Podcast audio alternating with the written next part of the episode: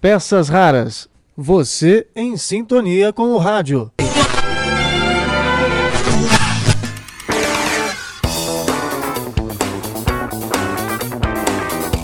Olá, tudo bem? Eu sou Marcelo Abud, seu podcaster radiofônico, e estou de volta com nossas peças raras. Na edição anterior, você ouviu uma reportagem que o Ricardo Oliveira fez quando estava no quinto semestre de jornalismo da Universidade Federal da Paraíba.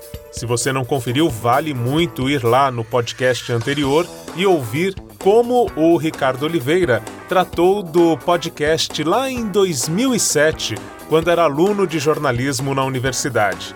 E a partir justamente desse resgate, né, como eu chamo desse achado do espaço, eu fui buscar saber por onde anda o Ricardo Oliveira e fiquei muito surpreso, uma surpresa que me deu muita felicidade, ao ver que, com uma breve pesquisa, o Ricardo Oliveira está muito atuante, muito presente na rede e hoje é mestre em comunicação e, além disso, atua com mídias sociais. Então, aquele trabalho que ele fez lá na faculdade em 2007 teve muito impacto no que ele faz hoje profissionalmente. Por isso, eu resolvi mandar um e-mail para o Ricardo e conversar com ele. É essa conversa que você vai conferir, inclusive com trechos do que ele fez depois daquela reportagem na Podosfera. Então nós vamos ouvir o Ricardo Oliveira, hoje uma grande referência em mídias sociais. Ele atua na empresa Dois Cafés e você vai ouvir então, vamos tomar dois cafés aí com o Ricardo Oliveira e saber por onde anda e o que tem feito esse grande profissional que se tornou a partir daquela reportagem até agora. Então vamos lá, conferindo a conversa que eu tive com o Ricardo Oliveira. Olá, Ricardo, tudo bem? É um grande prazer ter te encontrado aí na rede e ainda mais assim atuante, viu? Eu queria saber o seguinte: nós conversamos em 2007 você fez aquela reportagem para o quinto semestre, matéria de rádio jornalismo, né, na Universidade Federal da Paraíba. E de lá para cá eu vi que você evoluiu bastante nessa área. O ponto de partida, justamente esta reportagem. Eu queria saber como é que ela nasceu. Se foi o professor que sugeriu o tema podcast, se foi algo que veio já de uma busca pessoal sua. Queria que você falasse desta reportagem especificamente. Então, Ricardo, começando por aí, dá um panorama de como é que surgiu a reportagem sobre podcast que você fez, se não me engano, foi no mês de outubro, finalzinho de semestre, né, na faculdade em 2007. Grande Marcelo, cara, é um prazer gigante estar falando com você de novo. Foi um tipo de surpresa que me deixa emocionado. Eu estava aqui no escritório na hora que chegou o e-mail e eu vibrei na hora, assustei o pessoal aqui no escritório, é, falando como era empolgante para mim, porque eu sou uma pessoa extremamente nostálgica com coisas pequenas, assim, com pequenos momentos e principalmente momentos como esse que foram tão significativos para mim, sabe? Geralmente no final de uma disciplina como essa, em laboratório de rádio jornalismo, o último programa o pessoal quer fazer em grupo, né? Fazer em dupla ou três pessoas. E por ser um tema diferente, por eu gostar muito uh, da produção de áudio em si, eu resolvi fazer sozinho, então foi uma coisa foi muito importante para minha carreira, assim, porque foi um desses passos que você dá meio que no escuro, mas que são muito significativos para você de forma geral. Eu lembro que eu tive a ideia de falar sobre podcast porque na época eu estava começando o blog de Vestar que infelizmente hoje não existe mais, ele está no ar, mas eu não mantenho ele atualizado, mas na época eu estava começando com tudo, e podcast era algo muito novo no Brasil, né? Acho que vinha se falando sobre podcast, mas é, começando a se falar no ano anterior, 2006. Pessoas como você que estava na rede postando seus primeiros projetos, é, talvez o Jovem Nerd, uh, naquele, naquela época, e aí eu estava produzindo os primeiros podcasts do Diversitar num formato de mixtapes, né? Então eu nem falava, eu só colocava uma sequência de músicas e publicava chamando isso de podcast, porque eu via sendo feito isso fora do Brasil e, e resolvi fazer. Eu tive a ideia então de falar sobre isso, porque eu vi que era um tema novo e nessa época, por ser ligado com blogs, com tecnologia, cultura pop, eu estava querendo falar sempre sobre novidades tecnológicas e resolvi falar sobre isso porque eu vi que era um tema que não tinha ninguém falando ainda e nem de longe na minha turma, assim, né? O pessoal naturalmente escolhia temas que são próximos a, aos seus gostos, mas também que são relevantes para a época e o pessoal falou sobre temas importantes noticiosos, né, num curso de jornalismo. E aí foi isso. Eu, eu lembro que eu, eu, produzi o programa sozinho nessa doideira de mandar e-mail para algumas pessoas que eu achei na internet, como você, e convidando para participar. É, fiz uma edição que hoje eu acho que seria bem diferente. Eu deixei um programa um pouco repetitivo, né? Se você vai ouvir o programa inteiro, você percebe que ele é bem repetitivo. É, algumas respostas que poderiam ter sido cortadas e coisas assim, mas no geral eu acho ele é, fora do tempo, assim, né? Em 2007, num curso de jornalismo, ter falado sobre isso foi uma experiência bem legal. Se você ainda não sabe o que é isso, este é o momento certo para descobrir. Analistas do mercado e da comunicação na internet afirmam que o podcast, sem dúvida, fará parte da vida de muitas pessoas no futuro. Mas não se engane, ele já é real e está nas playlists de usuários de todo o mundo. O programa em si, o Espaço Experimental, é um programa que os alunos do curso de jornalismo mantêm durante a disciplina, é uma tradição que vem se mantendo há décadas no curso de jornalismo da UFPB, aqui em João Pessoa, na Universidade Federal da Paraíba. E os alunos têm que produzir sempre. Eles passam um semestre produzindo reportagens que são veiculadas em programas produzidos pelos alunos, depois eles produzem um programa especial, alguns programas especiais em grupo e depois eles têm que produzir um programa coletivo. Eu recentemente tive a experiência de ser convidado para participar do espaço experimental como convidado, como entrevistado para falar sobre empreendedorismo.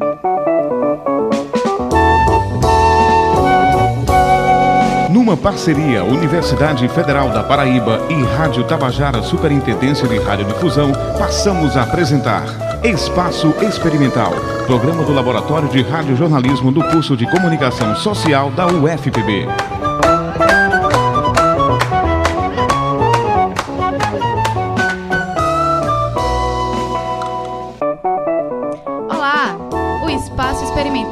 Sábado está começando. Eu, Francisco Varela e Gilmara Costa estamos na apresentação do programa, contando com os comentários dos nossos colegas Ian Dias e Ianca Oliveira. Neste clima de novidades, vamos falar sobre empreendedorismo jovem e digital. Você é jovem, tem vontade de empreender, mas não sabe como? No Espaço Experimental de hoje, você vai ouvir dicas de como abrir seu próprio negócio. E para saber mais sobre empreendedorismo, convidamos o jornalista mestre em comunicação pelo UFPB e empresário fundador da empresa Dois Cafés, Ricardo Oliveira. Há estratégias específicas para ser um bom empreendedor? A minha jornada de empreendedorismo passa por ser uma coisa muito espontânea, não foi necessariamente tão bem planejado assim. Né? Eu não tenho formação em gestão, não tenho pós em gestão, não tenho formação em administração, sou formado em jornalismo como vocês, passei por essa mesa como vocês estão agora. Então, é, eu aprendi empreendedorismo vendo meus pais fazendo isso desde muito pequeno. Eles, desde que eu me entendo por gente, eles são empreendedores. E aí o espaço experimental é veiculado na rádio AM, a Tabajara AM aqui de João Pessoa, sempre aos sábados pela manhã. Só que aí tem um ponto interessante sobre isso, sobre virar podcast, assim, é porque uma nova professora, a professora Patrícia, entrou nessa disciplina e ela influenciou os alunos a transformarem os episódios do espaço experimental em podcasts. Então, se você procura hoje no Spotify por espaço experimental, é, você vai encontrar os programas mais contemporâneos, mais recentes, sendo veiculados é, também como podcasts na, na rede. Muito bom, muito bom saber mesmo de toda essa história, de como foi importante essa reportagem na sua trajetória, né? Aproveitando até, dando continuidade a isso que você falou, eu queria saber exatamente no que que influenciou a sua vida, tanto profissional quanto acadêmica, ter feito aquela reportagem e também a disciplina de radiojornalismo. Tá bom, Ricardo? É isso que eu gostaria de saber. Eu acho que todo mundo que está nos ouvindo aqui no Peças Raras tem essa curiosidade, já que em 2007 você me entrevistou e agora a gente faz esse bate-bola aqui para saber o que aconteceu de lá para cá. Então, é, de que forma essa reportagem influenciou na sua vida profissional e também acadêmica? Eu vi que você é mestre em comunicação hoje, tudo. Queria saber um pouco mais sobre isso. Cara, a, a, reportagem ela teve uma influência na minha vida de um jeito muito específico, assim. Porque como eu escolhi falar sobre novas mídias nessa reportagem, eu estava bem na metade do curso. Isso fez com que eu fosse talvez um dos primeiros momentos em que eu mudasse o meu jeito de tratar o próprio curso de jornalismo. É, e aí eu explico por quê. Eu, quando eu entrei no curso, eu era muito ligado a cinema, então eu produzia críticas de cinema e eu criei o Diversitar para isso. O que aconteceu foi que, por, por causa do Diversitar, a minha relação com blogs, eu comecei a me interessar muito por convergência de mídia e por produção de mídias digitais. E eu acabei terminando o curso falando sobre blogs é, e convergência de mídia, analisando o famoso blog hoje, o B9. Esse podcast é apresentado por b9.com.br.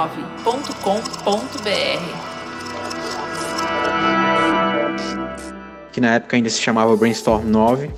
E e eu analisei o Brainstorm 9, analisando cultura da convergência, estudando Henry Jenkins, estudando é, André Lemos, gente que estudava novas mídias nessa época.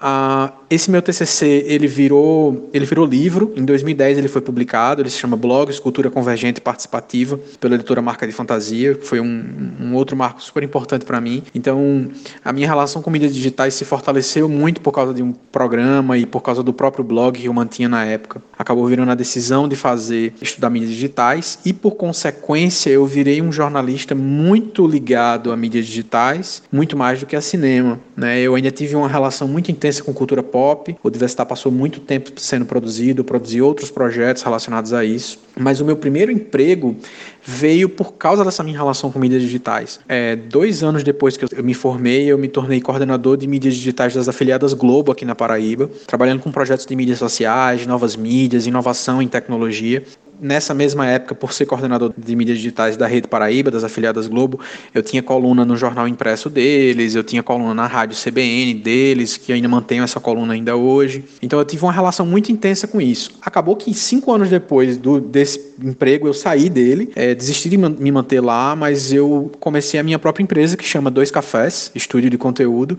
e no Dois Cafés eu fui fazer tudo que eu fazia para uma marca só ou para algumas marcas, eu resolvi fazer isso para meus próprios clientes e a gente produz mídias digitais. O que faz com que eu volte a, especificamente ao próprio programa é que quase quatro anos depois do, do Dois Cafés nascer, em que a gente trabalha mais prioritariamente aí hoje em dia com produção de conteúdo para mídias sociais, produção de blog, newsletters, aparecerão os primeiros clientes de produção de áudio, produção de podcast, produção de programas para rádio, e a gente hoje vem produzindo um podcast para um cliente na área de tecnologia e mobilidade urbana e vem produzindo infoprogramas, né, informes publicitários para intervalo de CBN, Band News aqui em João Pessoa para um outro cliente na área de tecnologia também. Então, essa experiência lá de trás me ajudou muito a desenvolver é, a minha expertise como empresário hoje, num sentido que é, é um pouco uh, atípico na área de mídias sociais, né? É, na área de produção de conteúdo. Assim, eu, eu sou um cara que gosto muito de botar a mão na massa para produção de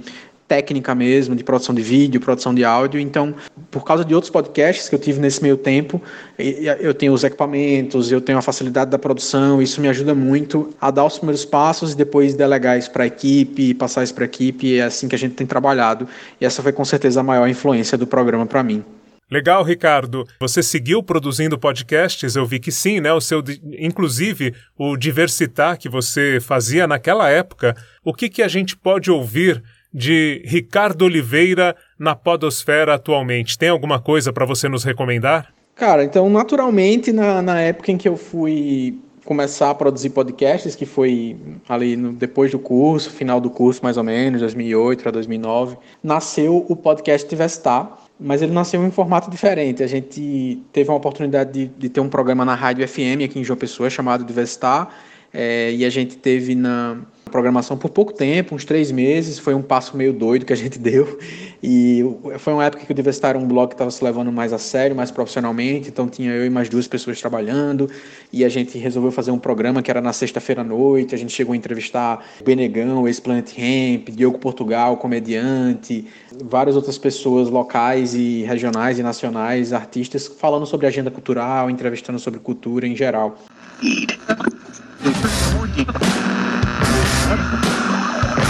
Podcast. E esse foi o primeiro passo porque a gente transformava esses programas em podcast. O que eu fiz depois foi abandonar esse projeto para no ano seguinte, 2010, é, ou foi 2011, não lembro bem, a gente começar de fato um podcast chamado Diversitar e 100% online. Então a gente passou um bom tempo aí produzindo podcast sobre cultura pop, foram acho que três anos. O formato mais tradicional do podcast que tem mesmo, que é mesa redonda, conversando sobre novidades de cultura pop, falando sobre filmes, séries, games. E foi um projeto que deu, deu muito certo para a gente enquanto satisfação de, de fazer. É, mas como eu trabalho, trabalho com mídia e eu fico sempre com, de olho nas métricas, no resultado, eu tenho essa coisa desse lado meio empreendedor que é bom e que é ruim nessas horas, porque você fica meio noiado com, com números. É, eu não consigo me desapegar muito disso. E aí teve um momento que a gente não ia ter mais como continuar e ele, ele pausou. É, quando eu criei o Estúdio Dois Cafés, que é a minha empresa, a gente desenvolveu um podcast chamado Expresso, que é um podcast sobre marketing de conteúdo. O Expresso, especificamente, está no Spotify, tá? ele está no Anchor, então você consegue encontrar ele, acho que em todas as plataformas. E o Expresso, ele tem, acho que uns 15 episódios falando sobre marketing de conteúdo. Então, se você gosta desse assunto, se você se interessa em saber mais sobre produção de conteúdo digital é, com estratégia de marketing, tem episódios curtinhos de 10 a 15 minutos para você ouvir. Eu sou Ricardo Oliveira e esse é o Expresso, o podcast do Dois Cafés Estúdio de Conteúdo. Eu quero começar agradecendo a você que tá dando play nesse podcast, tá sendo um dos primeiros ouvintes desse novo projeto, o novo conteúdo do Dois Cafés. O Dois Cafés existe antes de ter esse nome e já tem conteúdos sendo publicados há muito tempo, porque até então ele era o meu trabalho. É, essa empresa ainda não tinha uma cara de empresa, mas já era uma empresa, já tinha CNPJ, já estava prestando serviço para clientes e produzindo conteúdos próprios a partir da ideia de ser a minha jornada empreendedora, que agora passa a ter o nome de Dois Cafés Estúdio de Conteúdo. E o podcast Expresso não se chama assim à toa, além, obviamente, dessa relação direta com o nome do estúdio.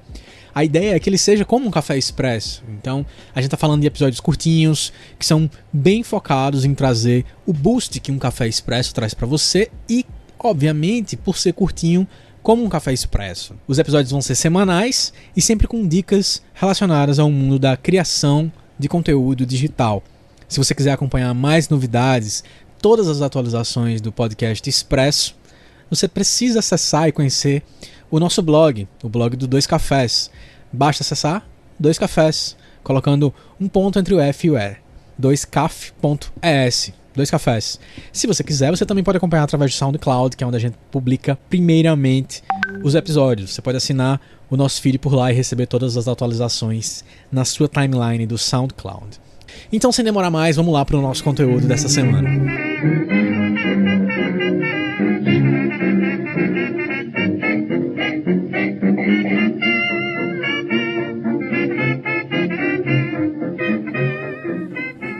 Nesse meu tempo eu participei de outros podcasts também, mas sempre como convidado é, e, e, participando ali eventualmente de alguns projetos, mas esses foram os mais fortes e que, e que talvez eu recomende mais diretamente o Expresso para o ouvinte do Peças Raras conhecer. Bom, Ricardo, agora a palavra está com você. O tempo é todo para que você converse com o nosso público aqui do Peças Raras, que já o conhece. Quem acompanha o nosso podcast lá em 2007, nós trouxemos a reportagem que você fez na faculdade. Aliás, ela foi um destaque, por isso é que entrou já de cara como peça rara, né? E então queria que você deixasse aí o seu recado em relação ao podcast, em relação à comunicação digital, é, alguma coisa que nos inspire. Se você quiser indicar também um trecho de um podcast seu especial para a gente destacar como peça rara, algum áudio que você tenha aí guardado da sua trajetória, né? Além do que nós estamos mostrando aqui desta reportagem, fique à vontade, o tempo é seu, diga exatamente o que você quiser. Muito obrigado, foi ótimo conversar com você, viu, Ricardo? Marcelo, eu fico muito feliz que você tenha dado destaque ao programa na época. Ele ainda é algo que eu tenho guardo com muito carinho. Eu tenho o CD ainda do programa guardado aqui nas minhas coisas. Cara, o que eu posso dizer assim que eu acho essa jornada, essa conexão novamente muito doida, né? Assim, eu depois dessa dessa jornada inicial no curso de jornalismo, eu terminei um mestrado ainda estudando convergência de mídia é, passei a ser professor também nesse meio tempo e me identifico muito com você porque eu estou vendo que você também é, vem, vem mantendo essa jornada, tanto de podcaster, de produtor de conteúdo, mas como professor numa, numa instituição tão importante como a FAAP. E vi, vi que você não só voltou com peças raras, mas tem mantido uma relação com os teus alunos, né? E isso é extremamente importante. Eu acho que o podcast provavelmente está vivendo a sua melhor temporada no Brasil entre 2019 e 2020, né? Nunca se falou tanto sobre podcast como agora. É uma mídia que claramente está vivendo a sua primeira adolescência agora, depois de ter vivido sua primeira infância, está começando a sua adolescência, está crescendo e nos próximos anos a gente vai ver chegar a vida adulta é, no Brasil e, e, e é, é, massa demais isso acontecer. Assim, eu acho que mais pessoas têm que produzir podcasts, é, mais alunos de faculdade têm que aproveitar podcast como uma mídia que é fácil de produzir, que você consegue fazer hoje por causa do Anchor, por causa de plataformas como é, como o Anchor que você consegue gravar tudo pelo smartphone, editar pelo smartphone, fazer o thumbnail pelo smartphone. Caraca, antigamente você tinha que fazer até o feed RSS, você tinha que sincronizar, isso dava uma trabalheira danada.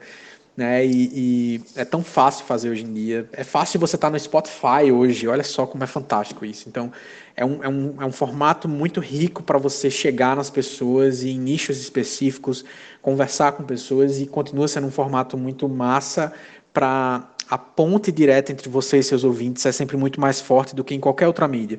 Eu já tive canal do YouTube, já tive blog, já tive podcast, já tive é, Instagram profissional, é, de tudo. E podcast ainda é a mídia onde eu tive é, os retornos mais carinhosos, mais atentos, mais participativos dos ouvintes, de quem estava prestando atenção àquele conteúdo. Então, eu, o meu incentivo é esse, que você produza podcasts, que você vá atrás de, é, de produzir e, e se você está interessado em, em, em saber como produzir, mas no aspecto de estratégia de conteúdo, ou seja, se você quer saber com quem você vai conversar, como você vai conversar com essas pessoas, que tipos de conteúdo você pode produzir, eu recomendo ouvir o Expresso, que é meu podcast, que apesar de não ser mais atualizado ultimamente, eu ainda tenho a meta de voltar a atualizar ele, ele não é um podcast datado, então você consegue ouvir é, pequenas aulinhas ali de 10 a 15 minutos, e são bem rapidinhas, porque só sou eu mesmo falando de forma contínua sobre alguns assuntos, então vale a pena você conferir. É, recentemente apareceu uma pessoa no meu WhatsApp, eu acho, dizendo que conheceu o Expresso, e tinha sido pelo Spotify, e eu fiz, nossa, caramba, nem atualizo mais isso, e ainda tem pessoas encontrando, e é, tipo, muito aleatório, mas extremamente gratificante. É, mais uma vez eu agradeço pelo convite e fica o chamado. Produzam podcasts, ouçam podcasts e participem dessa mídia. Eu estou morrendo de saudade de produzir projetos próprios. Hoje estou muito feliz porque estou podendo produzir para os clientes e eu sei que mais gente vai descobrir esse formato e vai se é, apaixonar como a gente se apaixonou desde 2007, né, Marcelo?